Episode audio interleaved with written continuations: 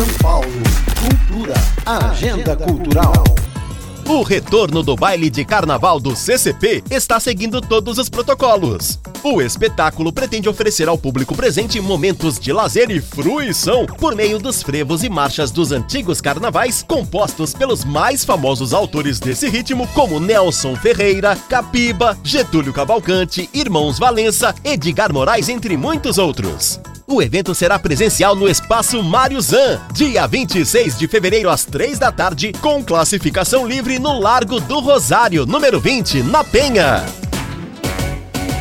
Este projeto foi realizado com o apoio da quinta edição do Programa Municipal de Fomento ao Serviço de Radiodifusão Comunitária para a cidade de São Paulo. Secretaria Municipal de Cultura.